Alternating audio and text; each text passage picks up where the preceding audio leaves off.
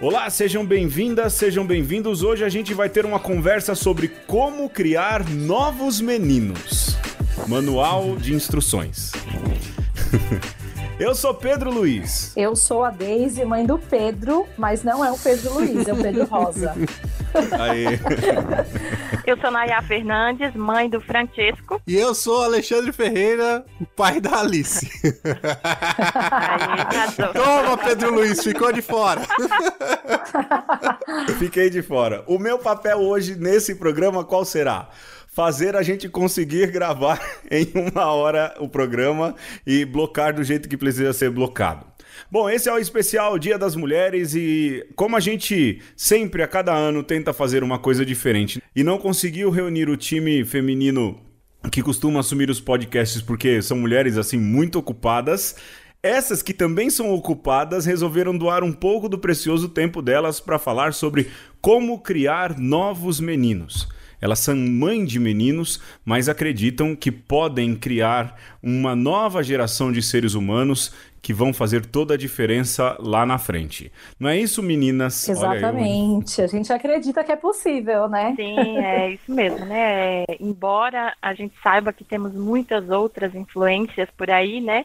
E que a gente conta com uma tribo para criar as crianças, né? Embora não seja nem sempre a tribo Uhum. que a gente gostaria, mas a gente acredita porque ao sem a esperança, né? Não rola. Perfeito. Meninas, puxa, não deveria chamar vocês de meninas. Aqui é a Daisy Nayá, eu conheço há tanto tempo. Daisy, eu- a gente deve se conhecer quase uns. Eu acho que já uns mais de 20 ah, mais, anos. um- mais de 20. Por aí, né? mais de 20, mais de 20. Então, eu não vou, eu prometo tentar não chamá-las de meninas, vou chamá-las de mamães. É, que nem eu, quando nos atendimentos eu chamo as mamães aqui. A Nayá é esposa do Sérgio Ricciuto Conte, que já participou, fez o programa da ética da estética. É, pouco a pouco, daqui uns anos, a gente chama o Francesco também para participar do podcast. A né? gente vai se cercando dos amigos, né, Pedro? E colocando Tem, nessa roubada Quem aqui. tem amigo tem tudo. Lógico, é por isso que a gente vai atrás. Mas é o seguinte, hoje eu tenho uma pergunta só para fazer para vocês. É o jogo de hoje, não é? E um jogo bem simples, bem fácil, bem rápido. Uma pergunta para vocês duas responderem. Vocês preferem lá na Grécia? Esse é o jogo, uma pergunta só, mas com, com três, é, com três dilemas, não é? Vocês preferem Nayá e Daisy que o filho de vocês, o Pedro e o Francisco, Francesco, sejam homens, um, mulherengos, dois, misóginos ou três, preconceituosos. Eu sei que não vão preferir Meu nenhum dos Deus três, do céu! mas tem que dar uma resposta. Ai, ai, ai, que difícil. Dificílimo, hein? Sim. Ah, e não tem aquela alternativa, nenhuma das respostas acima? Não, tem que escolher um dos três. E aí, escolhendo o menos pior, que solução talvez vocês possam dar? Alguma coisa Olha, assim. Nossa. a misoginia é um tipo de preconceito, né? Digamos. É um tipo de preconceito. Sim, Então sim, eu sim. ficaria entre a misoginia e o preconceito. Porque eu acho que é mais fácil, será que é mais fácil de reverter? Talvez é, você tem mais dispositivos, até da lei, digamos assim, Sim. né? Que, que a pessoa pode se dar conta, se não for pelo amor, vai ser pela dor. Afinal, né, a lei ela está aí para ser cumprida. E é claro que é dificílimo você dizer isso, ou em algum momento querer que seu filho pague por algum erro desse tipo. Agora, o mulherengo, é, não existe muito um código que, que o ajude se for alguma coisa da personalidade, né? É muito complicado e causa males tanto quanto o preconceito e a misoginia. Não, não sei se seria medidor para dizer se é melhor ou pior, né? O que é melhor ou Sim. pior, mas eu acho que com os dois, com as duas últimas alternativas, digamos, o preconceito, vai, vou escolher o preconceito. é, você tem mais dispositivos para barrar, Pra educar, né? Exatamente. Eu acho que você consegue ter uma sociedade que fala mais sobre isso. Acho que essa Sim. questão do mulherengo ainda está muito na cultura, como uma coisa até legal, que o menino, né? Então é mais difícil de educar, porque ele vai falar, ah, todo mundo é, ah, mas... agora o preconceito não, ele está taxado como algo ruim. Então Sim. é mais fácil de reverter, né? Eu tô calada aqui, tô muda. Fala assim, não, é difícil escolher né, entre três coisas assim tão que a gente vem é, reconstruindo, né? Já falando de criação, o Pedro tá com quatro anos, então a gente já faz tanta coisa para poder mudar esse, essas coisas que é, é, até difícil. Eu sei que, lógico, é um jogo, a gente para definir, mas isso dá até uma machucadinha, assim, né? No, no Olha, nosso eu sei que nem Francisco que... nem Pedro são assim, viu? Por isso soltei essa. Mas eu acho que eu vou, eu vou na linha da Nayá, porque eu acho que, de, de alguma forma, é, nós somos preconceituosos, né, com várias questões, e eu acho que a nossa geração e, e a geração deles talvez seja menos, mas a gente é algo que a gente tem que construir todos os dias, né, com, com vários níveis de preconceitos. Então, eu acho que eu escolheria o preconceito porque eu entendo também ser uma forma mais mais natural de acontecer ali, de correção, né, de educação. Então acho que eu fico com preconceito também. Perfeito. Alexandre, quer dar pitaco ou não? A partir disso que, que as meninas falaram, eu acho que é até a parte que nós não conseguimos escapar como homens. É, não falando aqui como, como pai, mas como, como homem, é, vira e mexe a gente se pega, né, Pedro? Sim. Com, com uma carga de preconceito, com uma carga de machismo. Acho que a, a misoginia e a, a mulherenguice é a pita mais, mais fácil. Sim, sim. Mas o preconceito, muitas vezes a gente se pega quando já fez a, a bobagem. Ah, eu acho que todo mundo, né? Esses dias eu precisei por uma quebrada que não era a quebrada que eu conhecia, e você chega lá, vê uma figura diferente, você já, hum, né? você já tem ali um preconceito Sim. dentro. É, de fato, é mais fácil de trabalhar. Olha, Naya, Daisy, muito bem. É, olha, Alexandre, fique tranquilo, viu? É, sua menina vai crescer em um ambiente cujos meninos vão ser trabalhados nesta, nesta seara, justamente para que possam deixar elas, ela, Alice, ser quem ela tem que ser. Ô, Naya, deixa eu te perguntar, quantos anos tem Oxalá. o Francesco? Quatro também. Qua... Olha só, quatro. Alexandre. Ai, quatro anos. Que legal. de janeiro, dia 18 de Olha aí, mães de meninos de 4 ah, anos de idade. Esse foi é. o critério, né, Alexandre? Praticamente a mesma idade, que o Pedro é de dezembro, eles estão ali na Olha mesma só. fase. Que massa, que massa. É, o, o, Francesco, esses dias vi a história do dinossauro e foi a coisa mais divertida que vi. ele começa falando de um dinossauro e quando você pergunta de novo, ele criou um outro nome. O Sérgio, é. o pai do, do, do Francesco, falou assim: tá enganando a gente já com 4 anos de idade. ele inventa, né? Como são difíceis os nomes, é Velociraptor, Pterossauro, ele mistura tudo e faz o nome dele, já não lembra mais do que ele criou, é, é divertido. Ai, que barato. Gente, vamos pro tema.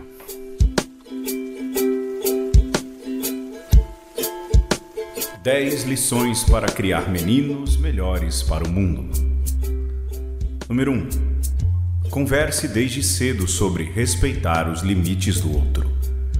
Entender e respeitar o espaço do outro é algo que deve ser aprendido desde cedo. É importante que o pequeno compreenda os limites que existem entre o seu corpo e o seu espaço e o corpo e o espaço do outro. Número 2. Ensine sobre a importância de se cuidar. Ensine seu pequeno desde cedo sobre a importância do autocuidado, de se alimentar bem, praticar atividades físicas e cuidar da própria saúde. 3. Permita que seu pequeno se expresse. Isso vai possibilitar que ele chegue mais próximo dele mesmo, explorando todo o seu potencial. 4. Divida as atividades domésticas igualmente. É muito importante que as atividades do dia a dia sejam divididas entre todos os da família, considerando a idade das crianças, mas nunca o sexo. 5 Explique que ele não precisa ser bom em tudo. Evite educá-lo para ser competitivo o tempo todo, mostrando a importância de dar o seu melhor, mas ensinando que sempre é possível ajudar, ser ajudado, aprender e ensinar. 6. Não relacione violência com amor. É importante conversar sobre o cuidado, o respeito, a honestidade e o afeto entre as pessoas, mostrando que o amor deve ser algo positivo e demonstrado de maneira carinhosa e respeitosa. 7. Cerque-os de boas referências. É importante cuidar para que seu filho tenha referências boas, saudáveis e respeitosas de família e masculinidade por perto. 8. Ensine que meninos não precisam ser agressivos. Ensine ao seu filho que não é preciso bater, ameaçar ou gritar para conseguir as coisas ou ser escutado. 9. Incentive seu filho a demonstrar suas emoções e sentimentos. Chorar não faz nenhum de nós menos corajosos e fortes, e é muito importante que o seu pequeno entenda desde cedo que ele pode demonstrar suas emoções sem que isso o torne menos homem. 10. Converse Converse, converse. Juntos vocês podem dialogar e compartilhar ideias e opiniões sobre as melhores formas de agir, sempre com respeito e empatia.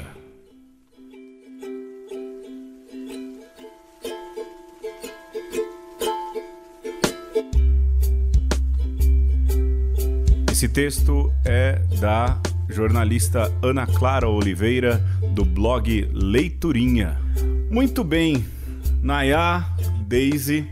Vocês querem se apresentar rapidinho antes de a gente começar as perguntas do bate-papo? Não pode ser, Nayá? Pode ser. Eu sou Nayá Fernandes, sou mineira, uai, né? Estou por aqui em São Paulo há muitos anos, mais de 10 anos. É, sou mãe só do Francesco, né? Meu primeiro filho. Sou jornalista. É, sou também formada em filosofia, teologia. E agora estou estudando, apaixonadíssima por literatura. Estou estudando poeta. O programa uhum. que eu estou, na PUC, um programa de literatura, eu só tive, só professoras mulheres. E Sério? foi o melhor curso que eu fiz até hoje na vida. Alguma coisa a ver, mas. Não sei se tem alguma coisa a ver, mas enfim. É isso. Não, isso é ótimo. No meu só teve em homem. Pois é, só mulheres, todas mulheres, nenhum professor. Bom, eu sou a Deise, eu sou casada com o Anderson, é a mãe do Pedro, só tenho o Pedro também de filho, mas eu tenho. Eu, eu sempre gosto de dizer que eu tenho os meus dois sobrinhos, né? Que é o Gustavo e o Leonardo, que estão com 16 anos. E a gente acaba tendo. Uma, eu tenho uma responsabilidade grande sobre a criação uhum. deles, né? O Pedro conhece um pouco a história Sim. da nossa família. E, e tem uma experiência boa também nessa, nesse movimento de criação de meninos. Eu sou formada em administração eu tenho uma pós-graduação em gestão de negócios, então eu trabalho na área de negócios, trabalho com seguro. E eu tô, eu voltei a estudar também o ano passado, comecei a fazer uma outra especialização num tema bem interessante, que é pedagogia da cooperação e metodologias colaborativas.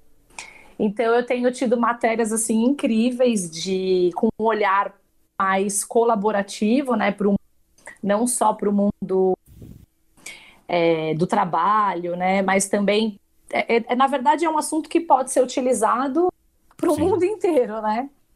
E Todos eu tenho aprendido hábitos. muita coisa e muitas coisas tenho conseguido colocar em prática em casa. É, e aí eu tenho curtido bastante estudar sobre essa cultura de parceria, de colaboração, tenho lido bastante sobre isso, sobre a CNV, não que violenta. é a comunicação não violenta, que faz parte né, de, um dos, de um dos módulos. E tenho gostado bastante, assim, tem sido um movimento bastante importante na minha vida pessoal e também profissional. E acho que é isso. Muito bem, comunicação não violenta. Olha, precisava ter isso aí como matéria básica nas escolas ultimamente, viu? Exato, exatamente. Me digam, como foi a notícia, a preparação de imaginar que vocês iriam ser mães de meninos? Eu imagino, eu, eu, assim, dos três aqui da conversa, eu não sou pai, não é? Isso não, não, não está no meu cenário, mas eu imagino que a notícia da maternidade foi uma alegria muito grande e tudo. Mas Pintou algum tipo de preocupação, alguma coisa nesse sentido? Ou já ali no ventre, algum tipo de, de planejamento? Olha, vai nascer um menino, não é? Na sociedade em que a gente vive, eu sou mulher, eu sei como passa. Rolou esse ser mãe de menino e um planejamento da educação dos meninos aí, do Francesco, do Pedro, na saída ou as coisas foram acontecendo como foram acontecendo? para mim, assim, não foi imediato, porque eu acho gravidez já tem as próprias preocupações, digamos assim, uhum. né? Até que a criança nasce, é muito difícil, você se preocupa muito com a questão de saúde. Pelo menos para mim foi assim, né? Eu tinha considerada de risco, porque eu tinha outro fator, que era o hipotiroidismo, gravidez acompanhada, tinha data para data limite do parto. Então eu já tive todas essas preocupações que, claro, a preparação, né? Preparação do quarto, enxoval, que é meio que inevitável. O gênero nunca fez parte da preparação, nunca pensei sobre isso. Não sei que você escolha não saber o sexo, né? Não saber se é menino ou menina. É, muita gente escolhe, não foi o meu caso. Estou muito curiosa e curiosa também, então acho que eu não ia aguentar. Mas assim, é, eu, eu senti muito parte das pessoas. Sabe aquelas opiniões? É. Tipo, ai, que legal, é menina mais fácil, porque menina é mais barato, menina é mais barato, ai, menina, a menina você não tem que cuidar tanto. Então eu senti assim, muito essas opiniões, né? Eu, Sérgio, pensamos muito de cores, tanto que até hoje a cor preferida do é vermelho. Graças a Deus não é azul. Nossa, do Pedro não é também. É azul. É... Mas a gente também nunca bloqueou isso quando a criança começa escola, né, que ela começa a já rola esse negócio de né, que é muito difícil, acho que a gente vai falar depois, né? Mas é muito muito você quebrar estereótipo. Mas Sim. é Sim. acho que uma coisa que foi muito interessante falado assim é que quando o Francisco nasceu, logo depois eu comecei a, né, trabalhava fora e o Sérgio não. Ele fora, mas ele trabalha mais em casa, porque ele é autônomo, né? Então ele ficou sempre mais tempo Francesco do que eu, depois de cinco meses, digamos. E muitas pessoas falam, mas como você Sim. tem coragem de deixar o seu filho com ele? Eu falava, gente, com ele quem? Sim. Ele é o pai, pelo amor de Deus. Como assim? né? Então eu vi ali, Sim. depois outros falando, muito preconceito. Já amigas da minha idade, 30 anos, 25 anos. Ah, teria coragem é, mães que não deixam o pai trocar fralda com o número dois. Gente muito perto Nossa. de mim. Então, assim, teve esses interferências que era não te colocam em xeque, te colocam para refletir. Nossa. Você fala, como que você, sem ser violento, de comunicação não violenta, sem dar uma resposta atravessada. Com esses dá vontade de ter uma comunicação noção, muito né, violenta, né? Tá falando, né? Mas, né? Com esses dá vontade de ter uma comunicação muito violenta, né? Então, para mim, é, não foi muito diferente da Nayá, assim, a gente, tô descobrindo que a gente tem algumas semelhanças aí na nossa vida. É, na verdade, assim, rolou, rolou para mim rolou mais durante a gravidez, né? A gravidez foi uma gravidez planejada, enfim. Eu já, eu já tinha a intenção de ter um parto natural, então eu já estava um pouco caminhando para um movimento já um pouco diferente do tradicional, né, do convencional. Então eu já frequentava algumas rodas de, de parto, né, de grupo de mulheres, né, de casais, mais mulheres do que homens, então, nesses grupos né, que, que eu frequentei bastante, já falava-se um pouco dessa questão dessa, dessa questão de gênero, né, dessa cultura tão enraizada de ah, menino veste, veste rosa, coisa toda. Então já estava um pouco engajada, né? Quando eu descobri que o Pedro era um menino, eu confesso que eu fiquei aliviada, porque assim, eu só tenho meninos na minha vida. Todos os meus sobrinhos são homens. Então eu, eu tinha uma certa preocupação de falar, eu acho que eu saber é, criar uma menina, né? Porque eu, uma que eu nunca fui uma menina muito menina, então eu, eu já pensava assim, nossa gente, eu não vou ser, eu não vou saber ser essa mãe delicada, né? Que isso também é um padrão, né? Que é. a gente acha que, que tem que seguir por ser Sim. uma menina. Então, e eu, eu confesso que foi, um, de certa forma, um alívio, mas é, nesse aspecto, né, de falar assim, de na minha cabeça pensar assim, nossa, é mais fácil, né, é mais, é menos desafiador, porque eu já estou acostumada com esse universo e tudo mais. Só que eu eu, você vai e começa, né, depois que nasce, você começa a construir ali uma relação com a criança, você você começa a ouvir essas coisas, né, que a Nayá falou e, e concordo plenamente, a gente escuta muita coisa que você para para pensar e fala, nossa, mas por que as pessoas estão falando isso? Será que elas têm noção do que elas estão dizendo? Né? E você talvez só vá se dar conta disso quando você começa a estabelecer esse vínculo com a criança. E eu, uma das coisas que foi assim marcante para mim foi que eu estava prestes a de licença maternidade, a empresa que eu trabalho, eu tive seis meses de licença e mais um mês de férias.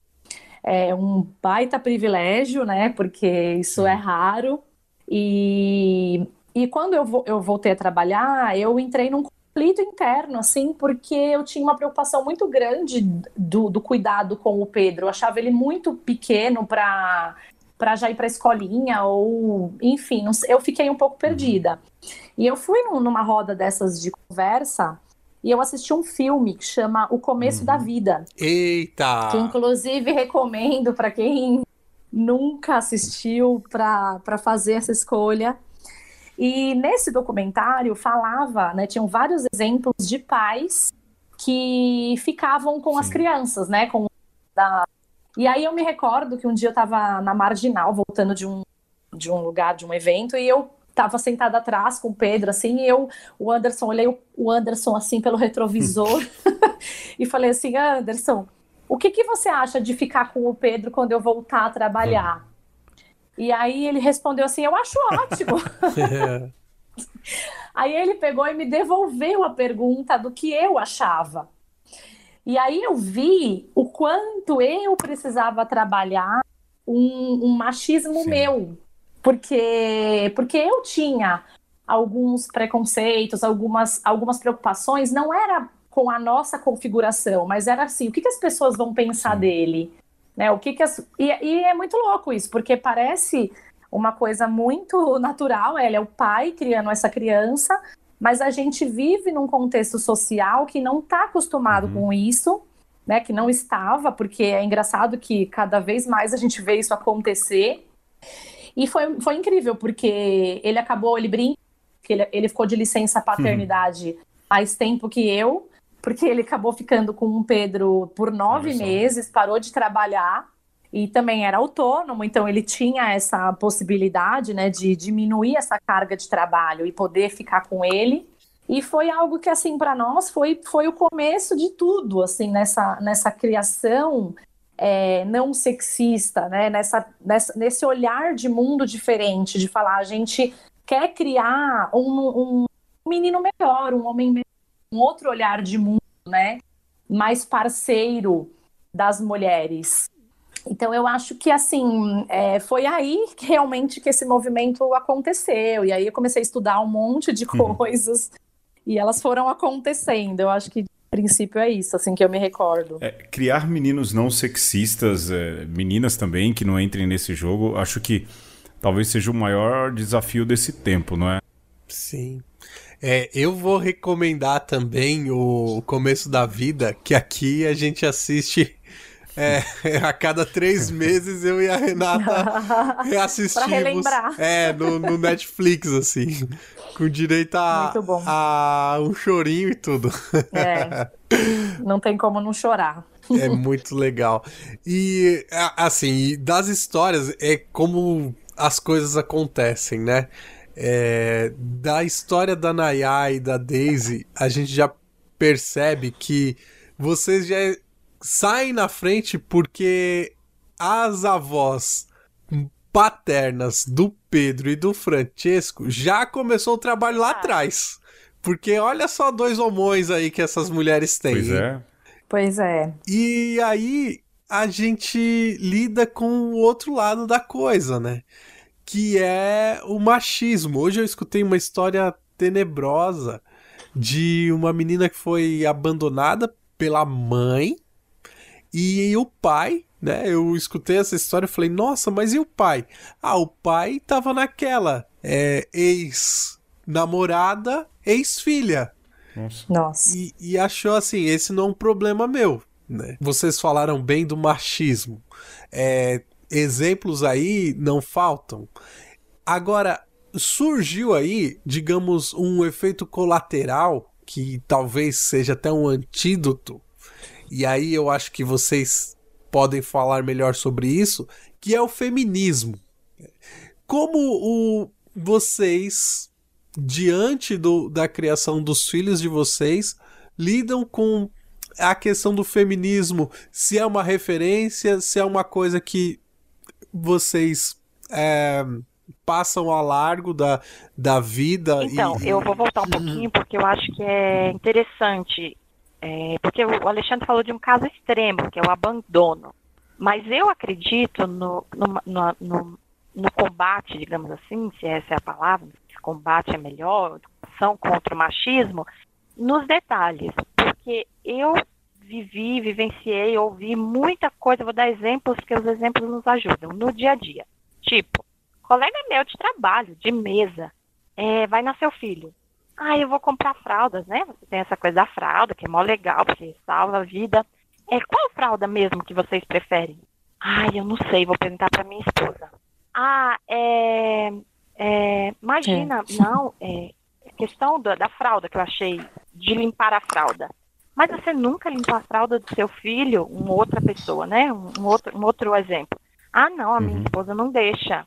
Ela nunca me deixou limpar a fralda dele. Ah, não, essas coisas, ela que decide, ela que sabe o que, que a criança vai comer, qual é a roupa, tudo. A ponto de, por exemplo, a gente vai numa loja em casal, muitas vendedoras se dirigem só à mãe. Ah, mamãe, mamãe. Aí você culpa a vendedora. Nossa. Não, é uhum. porque na maioria dos casos a mulher mesmo cria essa barreira. E, Sim. por outro lado, existe machismo ali, por exemplo. Já aconteceu comigo várias vezes. O Sérgio gosta de escolher as coisas do Francesco. Ele não é consumista em nenhum sentido e não continua não sendo. Mas no que se refere a comprar as coisas dos filhos, ele mostra, gosta muito. E eu já fui olhada torto pelas vendedoras uhum. por várias vezes. Falar, não, pode decidir, escolhe você. O, o reverso, né? Você tem uma espécie de machismo é, é muito louco. Você fala, nossa, mas por quê, né? Porque eu, mãe, não fazendo questão de escolher determinadas coisas, eu sou olhada por quem está ali de maneira feia. Como assim? Você é mãe, você não está escolhendo, você não está participando. Como assim? E esse, esses tipos de machismo do dia a dia, que são atitudinais, assim, eu acho que ele é, ele é revertido com uma atitude, às vezes, firme também por parte da mulher. No sentido que eu, às vezes que eu escutei esse tipo de história, que me contaram, que me falaram como uma coisa natural, eu fui até um pouco grossa, assim, falar, como assim? Foi, porque eu acho que tem, tem momentos que você precisa ser firme. Mas você não pensa nisso, mas, ah, mas Sim. se ela não deixa, você tem que falar, olha, uhum. sou pai, eu gostaria, para mim é uma experiência legal. Nós somos um casados, eu quero fazer sim. Como assim você não sabe a marca? Tudo bem, você pode ser uma pessoa desligada, não, não quero julgar por esse sentido também, não é um julgamento. mas tem algumas coisas, você não saber o que seu filho usa, o que come, o que significa que você, em alguns aspectos, está alheio né, alheio a, ao dia a dia. E o que é a uhum. criação de uma criança, ou criar uma criança nos primeiros anos, se não esse dia a dia, essa rotina, essas escolhas, né? É, no fundo é isso. A criança pequenininha ainda não Sim. consegue fazer. Agora, nos quatro anos, é uma delícia. Que eles perguntam tudo, querem saber tudo, vão começa a compreender. Então você muda já a chavinha hum. e já começa com conceitos, com explicações, com histórias, né? Então você já tem outro tipo de referência, Sim. você constrói outros mas no, quanto a bebê, não, né? Você conversa com a criança, dialoga, óbvio, mas são esses detalhes, essas escolhas do dia a dia que vão, né, somando ali na criação do filho. Então eu, eu acredito assim num feminismo de atitude mesmo, que não é sair brigando como louca, é, não é isso. Mas em alguns momentos falar, peraí, mas por que isso? Como uhum. assim? Né? Porque você, Sim. se não muda a atitude, que eu acho que conseguimos, pelo menos ajuda a pessoa a pensar um pouco, é mesmo, né? É, por que essa divisão de tarefas? Por que esse tipo de. No que se refere especificamente à criação dos filhos, né? Que aí se a gente vai para piadas, ou aí já é outro universo, né? Que cabe aqui. Mas nesse sentido da, da criação Sim. dos filhos, e é muito mais comum do que a gente imagina. Esse tipo de, de critérios, assim, eu faço isso, você só faz aquilo, a mãe só faz isso. Então, eu acho que mudando essas atitudes do dia a dia já seria um passo para um feminismo é, na criação dos filhos, digamos, né? Depois outros conceitos, outras né, ideias mais é, específicas, mais elaboradas. Falei demais, né? Não, imagina. Falei muito. Não falou. O, o, o programa Tá é, pra, é, é, Olha, o que a gente quer é que vocês falem. O programa é de especial Dia das Mulheres. Vão ficar dois homens falando aqui? Não, né? e você, Daisy? Então, eu, eu, né, eu tava aqui escutando a Nayá só refletindo. E eu costumo dizer que, até no meu, no meu trabalho, o pessoal me chama de. fala que eu sou sindicante, que eu sou. Como é que fala? Sindicalista. Militante. Não, eles falam que eu sou sindicalista, porque eles falam que eu defendo todas as causas. e aí eu brinco que eu falo que é, eu concordo isso com o que a Naya falou, de você militar ali, né? É, nas pequenas coisas, porque às vezes é, essas pequenas coisas elas são tão enraizadas que as pessoas nem percebem o quanto elas são preconceito, carregadas de preconceito, né? De coisas muito simples, como, como você questionar o pai de escolher uma roupa para o filho, como se fosse uma coisa absurda, e como se uma mãe que não faz isso também fosse uma coisa absurda, né? E parece uma coisa pequena, mas ela não é, porque a gente vive isso demais. Eu lembro de uma vez que nós fomos numa, numa loja comprar, acho que foi body para o Pedro, uma coisa assim, e até foi o Anderson que foi escolher o body, ele queria um body que era amarelo, né, que era todo amarelinho, tinha florzinha amarela, e, e ele pediu para a menina pegar, e ela falou assim, não, mas esse, esse pacotinho aqui é de menina. Aí ele pegou e falou assim, não, mas eu quero esse body. Ela falou, não, mas esse é de menina. E aí ele falou assim, moça, é de criança, eu quero esse amarelinho. e eu tô vendo ele lá discutindo com a vendedora. Eu falei, o que aconteceu? Ele, ué, mas eu queria aquele, porque era amarelo, achei bonito. então, assim, são coisas, né, às vezes muito pequenas que a gente precisa é, fazer no dia a dia. E uma coisa que me chamou a atenção, né, da fala do, do Alexandre, dessa questão do feminismo, né, que, que hoje fala-se muito, e, e tá, tá na mídia, né? Tá em áreas, fala-se de feminismo o tempo inteiro. E, e, o importante que, assim, pelo menos eu gosto de, de, de, dizer que o feminismo ele não é o contrário, né, do, do machismo, sim, sim. né? Ele é uma, uma luta por igualdade. Então, assim, é, a gente não mulher que se diz ali feminista, porque eu acho que também não dá para você se definir numa causa, porque ela, ela tem toda uma vertente política ali. Às vezes a gente é mais é, adepta, mas nem é tão aprofundada na questão, né? Mas, mas existem assuntos que interessam de acordo com o que o feminismo defende, sim, né? Sim. E eu acho que assim, que pra, o que pelo menos para nós, né? A gente diz que é uma, a gente brinca que fala que é uma família que, que segue essa, essa, essa linha é, é, é nesse olhar de igualdade mesmo, de que, por exemplo, nós moramos os três aqui em casa. Então, todos têm as suas, as suas obrigações com a casa. É, todos têm obrigações com tudo, porque todos moram na casa. Uhum. Então, a gente gosta de fazer coisas de maneira prática, né, com o Pedro, para que se torne é, natural para ele lavar uma louça, passar um pano no chão, cuidar do ambiente que ele faz parte, né, que ele utiliza. Sim. E uma coisa que, que eu gosto bastante de ouvir quando ele fala sobre isso é que ele não ajuda, que ele não gosta, né, que, que, que seja definido como, ah, eu sou um pai que ajuda. Uhum.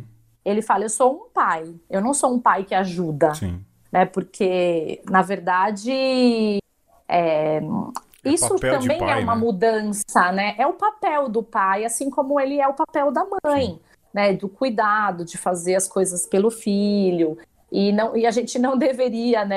Menos, eu acho que a gente está aprendendo a definir essa forma do ajudar, né? Ah, mas ele me ajuda, já tá bom. Não, ele tem que fazer porque ele tem que fazer parte dele, porque, porque essa configuração é, da família, de quem está vivendo ali, que está participando dessa questão de, de criação, né, de uma criação mais parceira. Sim.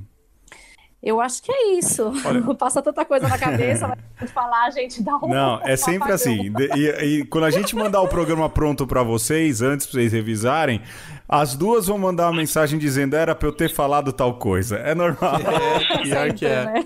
Olha, é, eu acho que o Alexandre definiu do, muito bem o feminismo como antídoto ao machismo.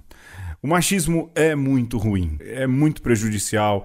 E eu sentado nos bancos ouvindo o povo, em específico as mulheres e também os homens, sei o quanto isso é, é mal e precisa de um antídoto. E aí, fala Alexandre, acho que definiu bem, é um antídoto ao machismo. Sim. E lógico Uma que tem. Ótima definição. Sim, sem dúvidas.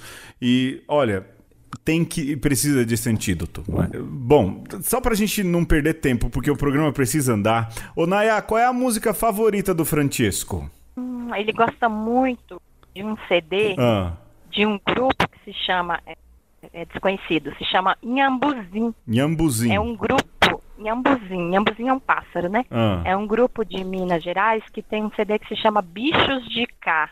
E esse CD, eles, eles, eles cantam os bichos do Brasil, tamanduá, cobra sucuri, macaco muriqui, com ritmos do Brasil. Ah. Boi, coco.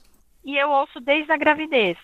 E ele gosta. E ele gosta das músicas desse CD. Eu não, não saberia dizer qual. Da cobra, acho que ele gosta muito cobra sucuri e do macaco. Tá. E o Pedro, Daisy, qual a música favorita do Pedro? Olha, o Pedro, eu falo que nesse aspecto, talvez ele não puxou o pai e a mãe. Porque o pai e a mãe gostam de dançar, dançar forró, dançar mas o Pedro gosta de rock. Eu tô tentando descobrir quem foi que ele puxou. A tia. Porque... Foi, foi o padre, foi o padre que batizou. Foi o padre que batizou. Não, foi pode. os padrinhos. a, a, Tati é, é, é madrinha, não é? Engraçado. É, a Tati é. é. E aí é muito engraçado porque ele tem várias fases, Sim. né, de música. Ah. Mas ele tá agora viciado numa música que é aquela é ba Basket Case. Ah, Basket Case. Ele só quer escutar essa Do música. Green Day. Do Green Day. Tá bom. Ele ama essa Olha música. aí, hein? Então a gente vai ouvir aí um pedaço de Ambuzim da Cobra e um trecho de Basket Case em homenagem ah, a esses legal. grandes meninos e a gente já volta.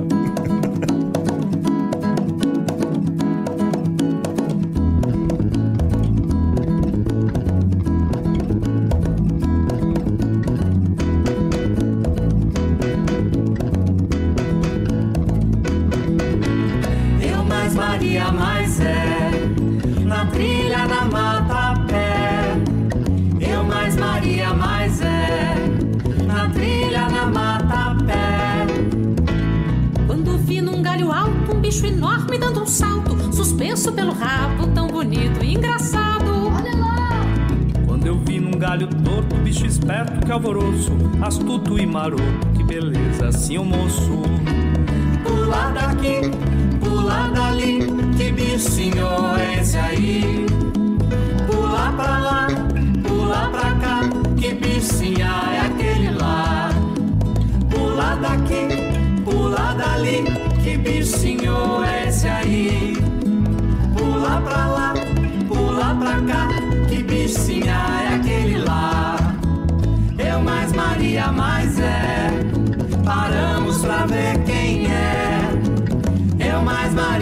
mais é. Paramos pra ver quem é. Um danado tinha outro embolado, Belém rosto. Era cria que barato, agarrada no pescoço.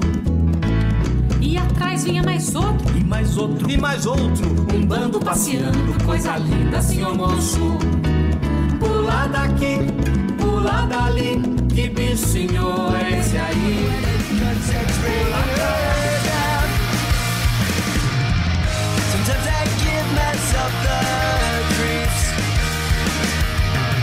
Sometimes my mama tricks on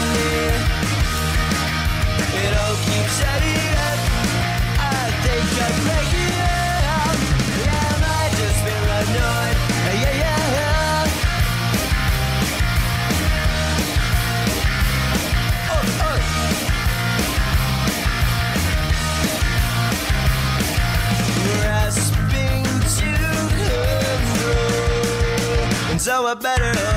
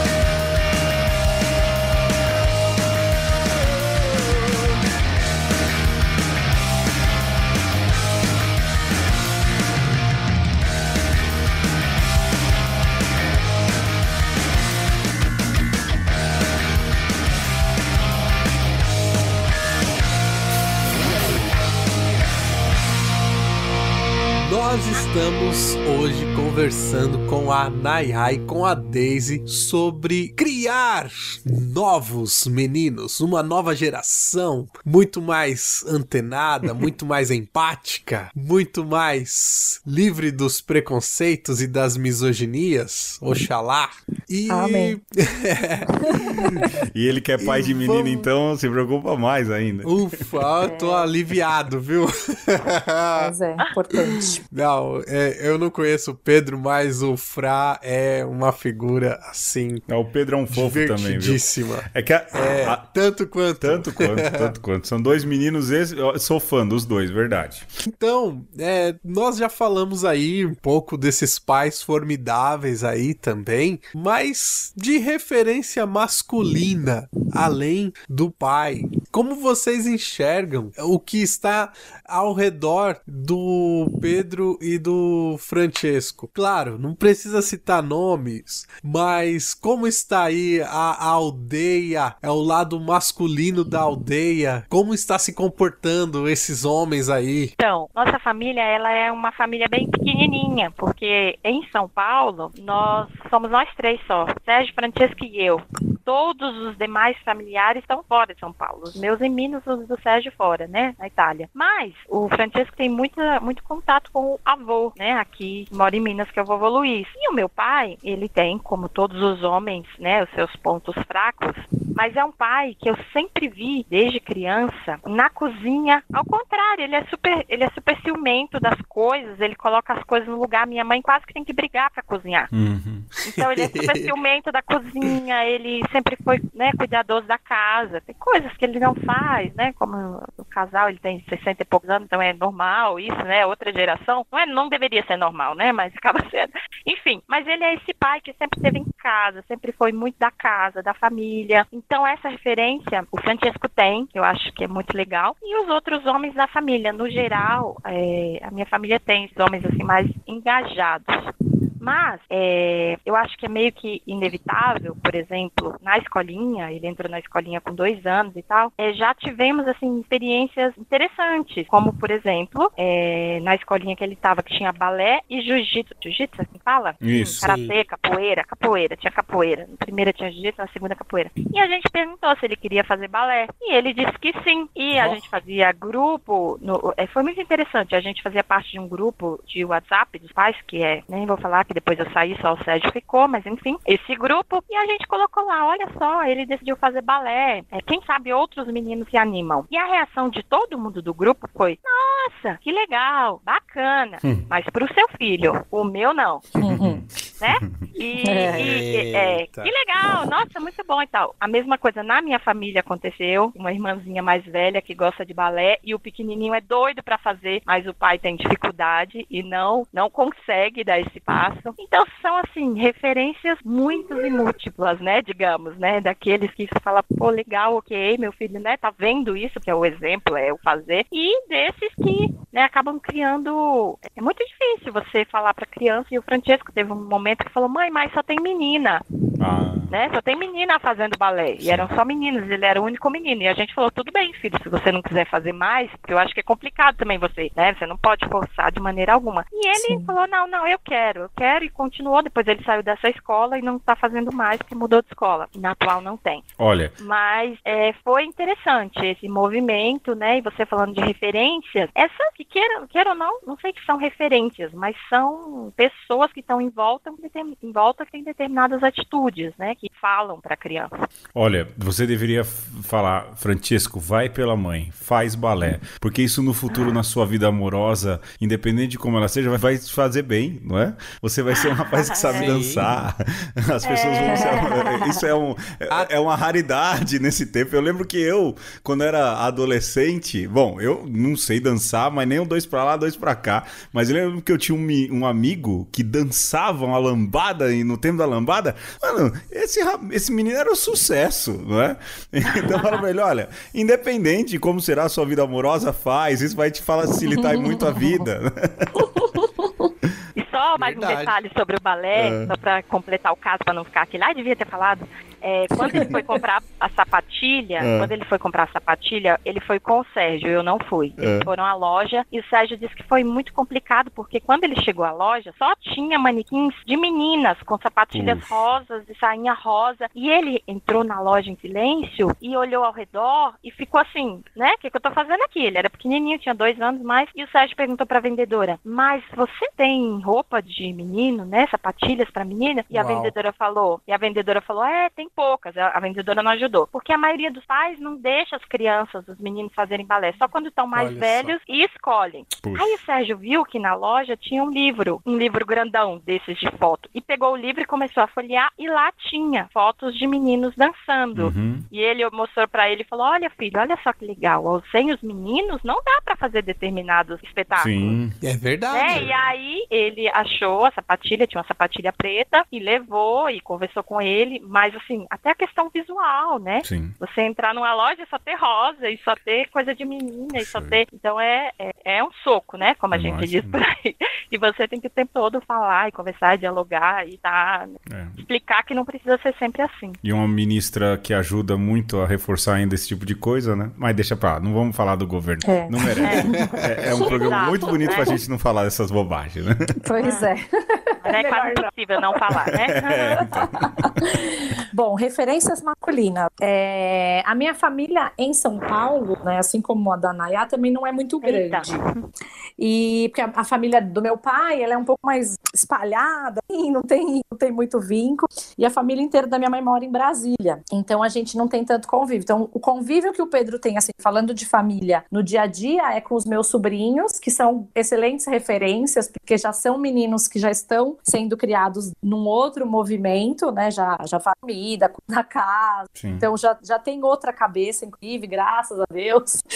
É, então, então os papos são bons e ele vê isso legal. E pai, né? O Pedro conhece, meu pai militar, reformado. Então, assim, teve uma criação muito diferente da criação que a gente dá pro O Pedro. maior coração que eu Mas- já conheci na vida. Exato, tem um coração maravilhoso e sim, a gente tá vivendo um momento muito maravilhoso. Acho que eu nunca disse isso pro meu pai, ele vai ter que escutar o programa pra pra saber. que o que acontece? Como o Pedro fica no período da manhã com os meus pais e vai, vai à tarde pra escolinha, o meu pai tá tendo a chance, porque, eu- porque ele não teve a chance de ser pai re- realmente de nós três, né? Mi- Minha, do meu irmão, da minha irmã, porque a vida era muito diferente, era um tempo. E hoje ele tá tendo essa idade. Então, assim, eu vejo meu pai fazer coisas é, que, na verdade, ele não fez por nós. Então, assim, ele limpa o Pedro no banheiro. O Pedro teve situações de vomitar, passar mal, o pai ter que cuidar dele ali, entrar no chuveiro com ele para tomar banho. É, ele tem um cuidado com ele muito grande e, e isso é, para mim, tem sido uma boa referência masculina, apesar de é, a gente ter várias divergências com essa relação de criação. Ele tem um respeito muito grande pela nossa escolha, né? Pela minha escolha, escolha do Anderson, e, e eu percebo um esforço muito grande nele em tentar mudar essas coisas nele também Olha só. devagarinho, mas assim, é, dele poder criar o neto, ele também está ressignificando algumas coisas nele. Então isso também é muito significativo, porque isso traz para mim uma fala que o Alexandre falou, né, dos pais que eles foram os, né, o, pelo menos o Anderson, ah, teve uma criação já muito diferente. Meu sogro e minha sogra realmente são muito amorosos, mas o Anderson, na verdade, era um homem com que foi criado também de maneira machista,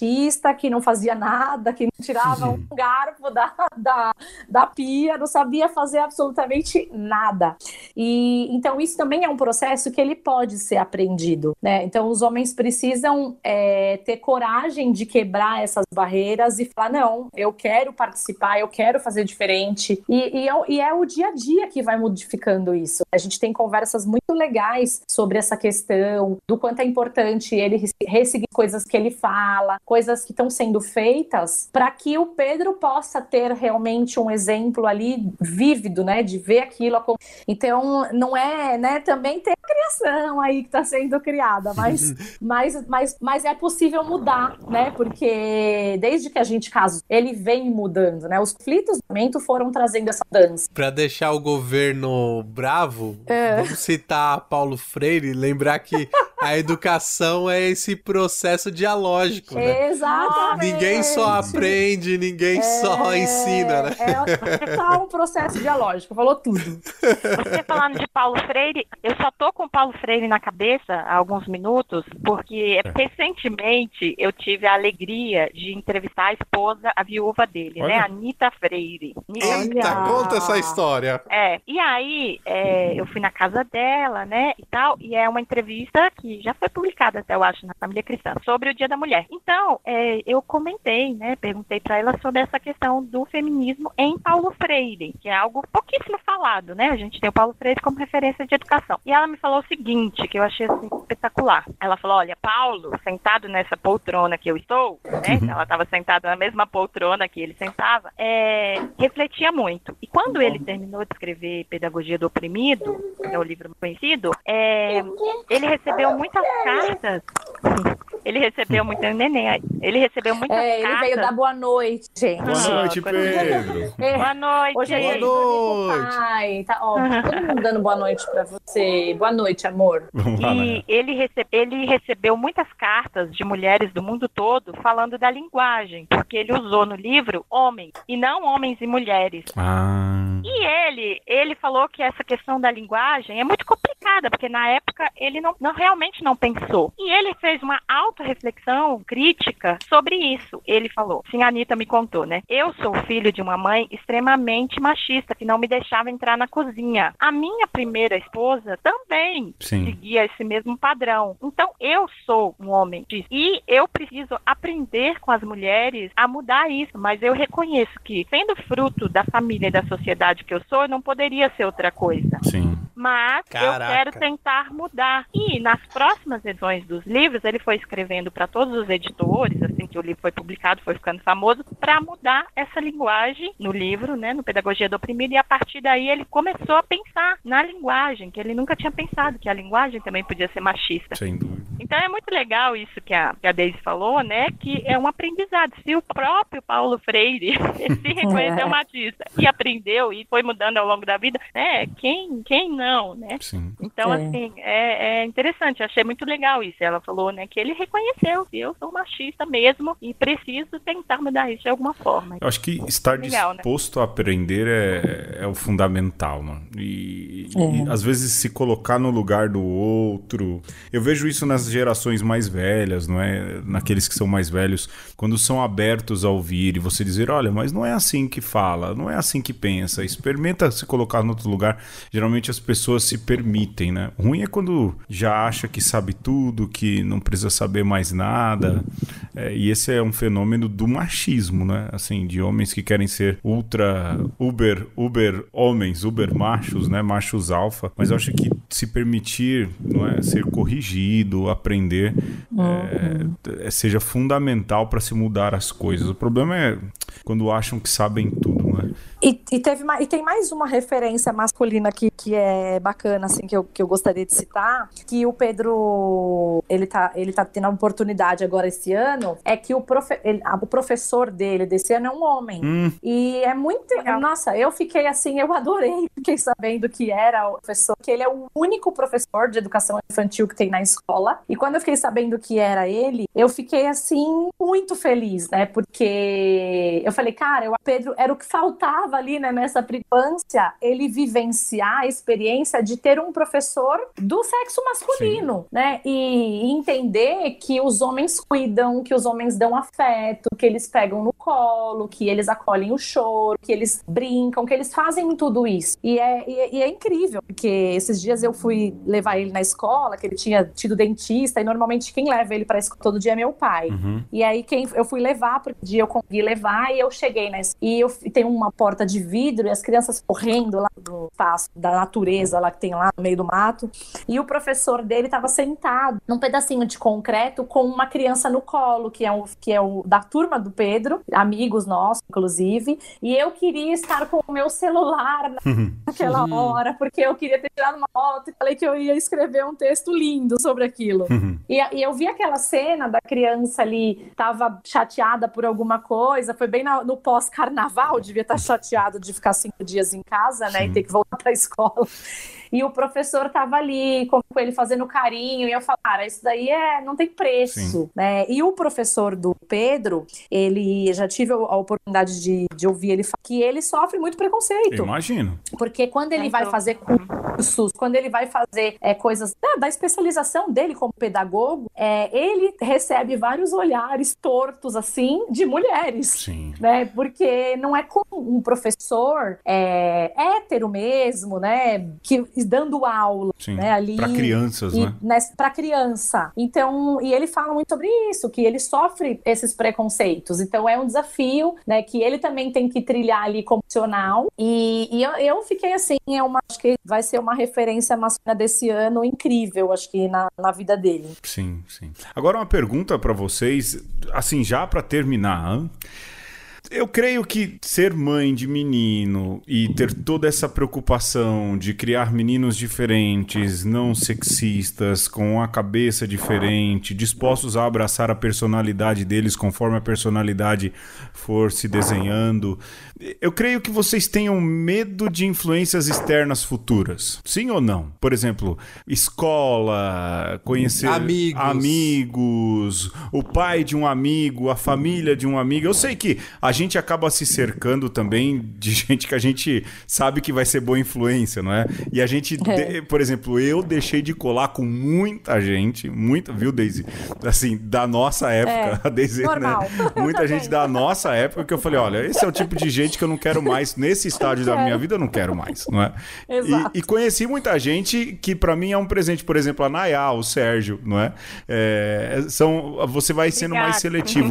Há medo de vocês é, dessas influências? Como é que vocês fazem um pouco pra tentar não barrar, porque eles vão ter contato com isso, mas como é que vocês encaram essa insegurança das influências externas futuras? Engraçado que eu tava falando sobre isso essa semana, né? E eu falei assim, é, engraçado, a gente, é, por que que a gente, até por conta do, de ter conversado com você, né, falta, a gente tava Sim. junto, e a gente, eu, e eu, eu pergunto para que nós refletíssemos juntos de por que que a gente quer isso, né? Por que que a gente quer criar é, meninos melhores? Por que que a gente acha que precisa fazer isso pela sociedade, né? Pelo, porque não é só pelo meu filho, pela minha família, mas é um contexto social maior, né? Até porque nesse contexto aqui, criar o Pedro e o Francisco de um outro jeito é botar eles pra tomar um monte de paulada lá na frente, né? Sim, então assim, eu tenho sim muitas é, preocupações, porque a gente sabe que apesar dele conviver hoje, por exemplo, numa escola que tem uma metodologia mais lúdica, que tem pessoa cabeça um mais parecida com, também não é 100%. A gente vive questões é, em reunião de pais, às vezes discussões bastante interessantes, assim, que a gente vê que muitas coisas mudar. Então a gente sabe que isso vai influenciar, né? Ele vai ter amigo, ele vai, ele vai ter que ver com as pessoas que são diferentes dele, que foram criadas diferente dele. E, eu, e a gente começou sobre isso. Eu falei, ó, é por isso a gente precisa criar é, uma pessoa, né, independente do gênero, porque que a gente tenha outro filho amanhã, que seja uma menina, enfim, é, que a gente crie, saber, é, uma pessoa que seja autônoma, que seja responsável e que seja emocionalmente forte. Então, hoje, a minha maior é, preocupação e a minha maior dedicação é torná-lo uma pessoa emocionalmente forte para que ele saiba lidar com coisas que ele vai viver lá fora, com as coisas que ele vai ouvir, com tudo que ele vai ouvir de ser, sério, de- porque quando cria uma pessoa para que ela tenha um olhar de paz pelo mundo, para que ela seja uma pessoa amorosa, compreensiva, mas a gente acredita que emocionalmente ele tá fortalecido, ele vai sofrer menos questões, ele vai saber se posicionar melhor das escolhas dele, de quem ele é, através de uma comunicação mais assertiva, de uma certeza é, da onde ele veio e para onde ele quer. Então, pode parecer uma utopia tudo isso, né? Mas a gente acredita, a gente acredita numa educação é, que não é violenta, né? Numa educação parceira mesmo, de uma pessoa que vai enxergar o mundo de uma mente e que, que vai se preocupar em cuidar, né? seja lá do que e de quem for. Então, apesar de, de ter sim essas, com essas influências, porque a gente sabe que elas continuam existindo, a gente faz um papel aqui aonde a gente consegue fazer. Sim. É, então, aqui é onde a gente consegue for ele. Então, lá fora, as chances dele sofrer serão menores, né? Se frustrar, ele vai se frustrar, porque faz parte da vida, vai enfrentar pessoas diferentes, realidades diferentes, mas vai estar ido para para ir e voltar, né? Sim. Vai ficar resiliente.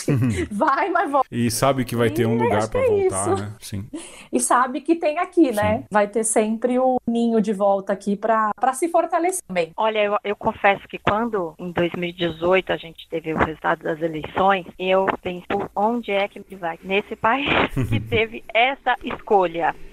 É muito complicado, né? Assim, você pensar, né? E eu não sei se vocês viram que tipo de, né? Eu conheço o Pedro e o Alexandre. Não, a Daisy tá em casa. Daisy. Tá na... Tá, você tá em Mas- casa, aqui você tá em casa. Daque- aquela sensação de você andar na rua, andar na escola, chegar nos lugares e falar, nossa, será que ele voltou em quem? Será que ele voltou em quem? Né? Ai, eu acho que todo mundo fale, viu? viveu e a gente pensa, nossa, eu, por exemplo, eu, é, eu e Sérgio, a gente viveu uma situação que vale a pena falar, porque a gente tirou o Francesco de uma escola particular de bairro e o colocamos numa EMEI, Sim. agora que ele fez quatro anos. E eu estava com muita dúvida, com muito preconceito em relação à escola pública. Sim. Porque a gente sabe, ai, mas convive com todo tipo de gente, ai, mas tem muita criança na turma, ai, mas isso, mas olha, eu estou a cada dia me surpreendendo positivamente. Por quê? No- na primeira reunião que a gente foi, a, a- a diretora falou: olha, aqui a gente tem uma caixinha mensal e a gente recolhe doações dos pais, porque todos os passeios que nós fazemos na escola, ou todo mundo faz, ou ninguém faz. Sim. E na escola Uau. particular, assim, Olha, a cada semana, a cada semana, você vai pagar os ovos de Páscoa pra você receber o coelhinho, sim ou não? Se não pagar, nem venha na escola, porque se você não pagou, o coelhinho não vai dar ovo pro seu filho. Nossa. Olha, vai ter um passeio assim na fazendinha, que vai ser o passeio X, você vai pagar. Quer dizer, essa coisa do, do- da classe, do, do financeiro, que diz muito sim. Quer dizer, é muito diferente de você ter uma escola onde as relações são iguais, né? E não só, assim, inúmeras questões que está nos mostrando de, nossa, a gente está vislumbrado e estamos muito felizes, porque a gente é recebido na escola, a gente participa, a gente percebe tudo que ele faz, e não só. Você vê que tem um movimento diferente, né, de referências ali para ele, ele está crescendo com muito mais diversidade. Então, eu acho que é inevitável essa questão das referências, eu acho que é uma luta que a gente começa perdendo, mas eu acredito muito, o tempo que você vive com a criança, ele é muito importante, e ele vai formar, né, a criança, como a Deise já falou, para a vida, para as escolhas, para tudo, né, vai ser, escolher e viver futuramente. Então, é, eu confesso que eu tenho medo, sim, eu me sinto assim, né, às vezes numa batalha, porque a gente tem tempos muito loucos, muito sombrios, muito complicados, né, que você às vezes acha que está falando a mesma linguagem com a pessoa e, né, e fica decepcionado por N razões, Sim. ou às vezes é, falsas escolhas no da pessoa um lado, mas no fundo as escolhas dela todas para um outro lado e você fica meio perdido. Então eu confesso que eu tenho medo sim, mas eu sempre penso assim, poxa, eu sobrevivi.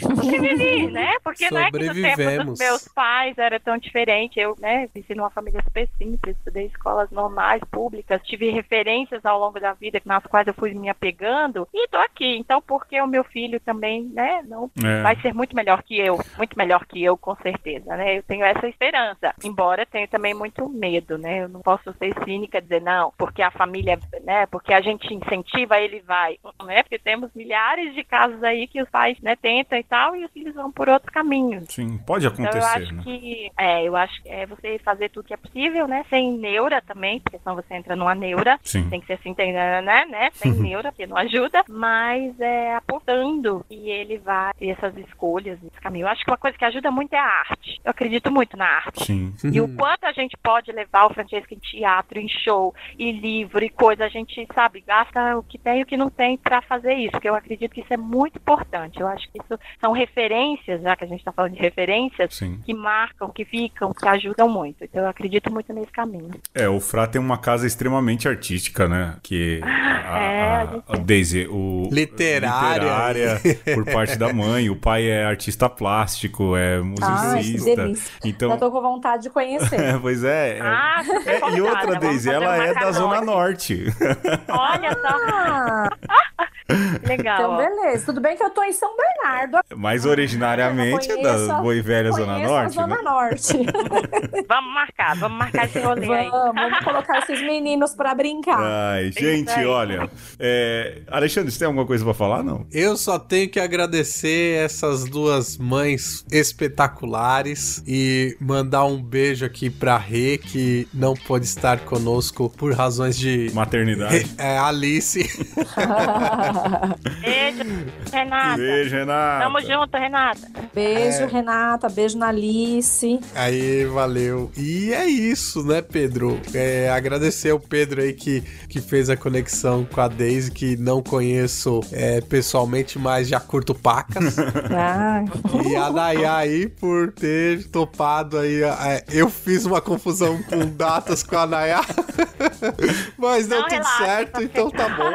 Acho que sim, né? Deu tudo certo, deu tudo certo. Ainda bem. Olha, eu também queria agradecer muito a Deise e a Nayá. Pra mim, colocá-las em contato é uma missão de vida, porque eu falo, o nosso trabalho ultimamente é conectar gente boa. E quando a gente pensou nessa pauta, eu falei: olha, eu tenho uma mãe aqui, o Alexandre, vamos chamar a Nayá e também a correria da Renata, tudo com a vida. Deu certo. A gente quer agradecer muito você, Deise, você, Nayá, por cederem o tempo de vocês. Isso vai ficar aí agora na internet durante muito tempo. Encontrem-se aí nas redes sociais e obrigado pelo belo testemunho que vocês deram aí de maternidade. Eu tenho certeza que o pai da Alice hoje à noite vai dormir pelo menos um pouco mais tranquilo em relação ao futuro dessa pequena, não? vai sim, porque tem muita gente nessa jornada. Aí. Vai. A gente não, nós não somos as únicas. Tem- eu tenho várias amigas, mães, meninos que, que também seguem essa mesma linha e é muito legal saber que a gente tá fazendo um pouquinho diferente, né? Um mundo melhor para mulheres. A gente merece um mundo mais justo, né? Mais seguro. Amém. É isso, eu. Amém. Eu que agradeço. Obrigada pelo convite, pela oportunidade de contar, de falar. Eu adoro falar, viu? Adoro ouvir a história e adoro contar a história. Então, Eu também. obrigada, obrigada pelo convite. Tamo junto, né? Tamo junto, é isso aí. Valeu, a gente. Obrigada, gente. muito Nada, que é obrigada. isso. A gente fica por aqui. Precisarem, Pode deixar que a gente chama. quando precisarem, pode chamar a gente para contar. Quando eles fizerem oito, a gente fala mãe de meninos de oito anos. E então a gente fica por aqui. Olha, obrigado de novo, meninas. Obrigado pra você que ouve, você que partilha, você que vai entregando um por um. Olha, é aqui, ouve esse programa. Pode ser que você goste, pode ser que seja legal. É assim que o podcast vai crescendo. A gente não tem a grande mídia, a gente não tem. A gente faz por amor. E hoje a gente recebeu duas mães que amam ser mães e amam amar. Bom, eu chego por aqui, fico. Um beijo. Um abraço. E um aperto de mão. E um cafuné. Aê! Delícia. tchau, tchau. Até mais. tchau, tchau.